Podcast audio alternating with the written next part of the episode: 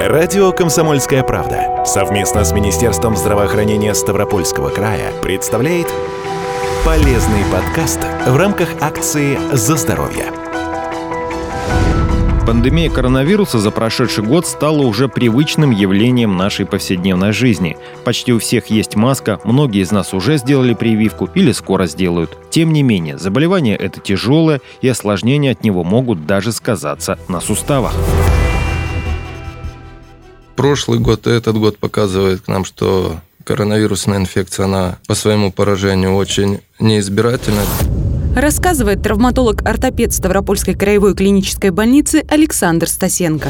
То есть поражаются все органы и системы в организме, особенно при тяжелом течении этого заболевания. В частности, к проблемы при ковиде с опорно-двигательным аппаратом можно разделить на две проблемы. Это социальная и непосредственно воздействие самого вируса. Необычно и непривычно слышать о таких осложнениях коронавирусной инфекции, ведь чаще всего говорилось об осложнениях при воспалении легких, проблемах кардиологических, неврологических, но проблема гиподинамии, как видим, не выдумана. Вспомните, сколько людей, ушедших на самоизоляцию, оказались запертыми в четырех стенах. Мы все помним нашу изоляцию. То есть мы все были на изоляции, мы были ограничены в передвижении. То есть когда человека замкнули в замкнутом пространстве, у него возникает гиподинамия, которая в свою очередь приводит к нарушениям работы опорно-двигательного аппарата. Вот это проблема гиподинамии. Когда человек мало двигается, у него формируется излишний вес. А излишний вес – это наша нагрузка в первую очередь на позвоночник и суставы нижних конечностей и стопы. Соответственно, люди, вышедшие после изоляции, приходят с такими жалобами, доктор, все хорошо, я вышла на работу или вышел на работу, болят ноги, болит спина, утомляемость возникает. Это все вследствие гиподинамии происходит. Действительно, для людей в возрасте старше 60 лет режим самоизоляции только в Ставропольском крае продлевали даже этой весной, а в этом возрасте отсутствие физической активности уже достаточно серьезный вред для здоровья. Да и тем, кто помоложе, просиживание перед телевизором, пусть даже в течение не очень длительного периода времени, пользы не принесет. Ну и одна из тоже социальных проблем – это то, что некоторые медицинские организации нас перепрофилировали в ковидные госпитали. И людям за специализированной помощью стало сложнее попасть к врачу, потому что сформировались своего рода очереди. За эти перепрофилированные организации другие организации взяли на себя нагрузку, но в свою очередь поток больных не уменьшился, плюс инфекция, он увеличился. Поэтому люди не сразу могут попасть со своей проблемой целенаправленно к специалисту, что приводит к тому, что встречаются и запущенные стадии заболевания опорно-двигательного аппарата на фоне ковидной инфекции. Ну и непосредственно влияние самого вируса – это токсичное действие. Так как э, вирус при попадании в организм начинает активно размножаться, он выделяет продукты жизнедеятельности, токсины. И происходит своего рода отравление организма этими токсинами. То есть, грубо говоря, развивается у человека интоксикация на фоне вирусной инфекции. Это встречаем мы при гриппе, когда у нас происходит ломота в теле, снижение аппетита, апатия, повышенная утомляемость. Даже после прививки от коронавируса при повышении температуры на первый-второй день суставы тоже могут болеть. Это нормальная ответная реакция организма. Вернемся, однако, к реальному заражению коронавирусом. Также эти токсины распространяются с кровью. Рассказывает травматолог-ортопед Ставропольской краевой клинической больницы Александр Стасенко.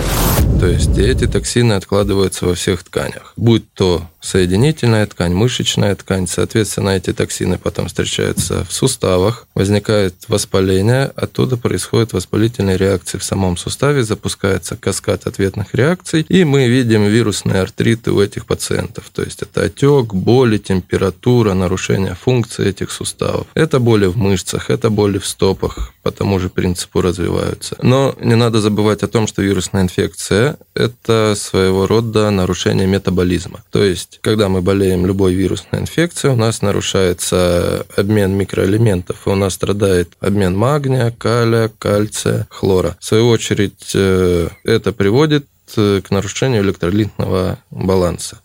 И также все происходит и при ковидной инфекции. И то есть, когда человек приходит и говорит, что у меня вот боли, ломота, у меня утомляемость, тут надо обратить внимание на его анализы. Как говорят, приходят, сделайте мне снимок, дайте мне массе, и я пошла дальше работать. Такого быть не может.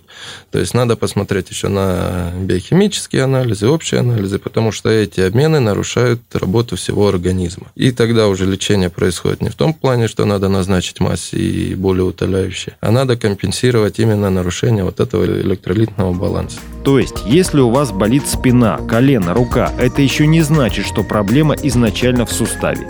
Не первый, не последний раз врачи Ставропольской краевой клинической больницы говорят о том, что во всех случаях обращения к врачу требуется полное обследование пациента. Возвращаясь к тому, о чем рассказал травматолог-ортопед Александр Стасенко, причина боли не всегда у шепелерастяжения. И, возможно, в вашем конкретном случае именно полномасштабное обследование позволит выявить заболевание, из-за которого вы от этих болей постоянно пытаетесь излечиться с переменным успехом. Ковидная инфекция – это инфекция для всех новая, и для больных, и для врачей. И многое для нас только новым становится. Мы пытаемся в этом всем разбираться, но на это все надо время. И в первую очередь, когда человек переболел ковидом, то есть он чувствует, что у него есть проблемы с опорно-двигательным аппаратом, надо обратиться в свою поликлинику к терапевту, и не стесняться рассказать все жалобы. Если есть вопросы, их надо задавать, потому что доктору на приеме будет легче поставить вам правильный диагноз и назначить соответствующее лечение. Плюс сюда должно входить адекватное питание правильное, то есть содержащее микроэлементы, клетчатку, углеводы, белки. И это лечебно-охранительный режим. Если вам сделали два мазка, они отрицательно, вам сказали, у вас ковида нет, это не значит, что завтра можно идти в горы или там возвращаться к своей активной, тяжелой физической работе. То есть тут надо приходить к тому, что нагрузку надо давать постепенно. Организм болел, Организм устал, ему надо дать время восстановиться. Ковид-инфекция тяжелая, если после гриппа мы через неделю вышли, и как бы мы уже забыли о том, что мы болели через неделю, то после ковида это и 2, и 4, и 2 месяца занимает процесс именно полного восстановления организма. А вот что касается профилактики, то здесь медицина ничего нового не изобрела, и рекомендации врачей просты в исполнении. Надо только их исполнять и делать это регулярно. Утренняя гимнастика или ежедневные прогулки, в зависимости от возраста, нормальное питание питание, включающее в себя фрукты и овощи, здоровый режим работы и отдыха. А если же вам понадобится консультация специалиста, записаться на прием в консультативно-диагностическую поликлинику Ставропольской краевой клинической больницы можно по бесплатному номеру телефона 8 800 700 ровно 74 19.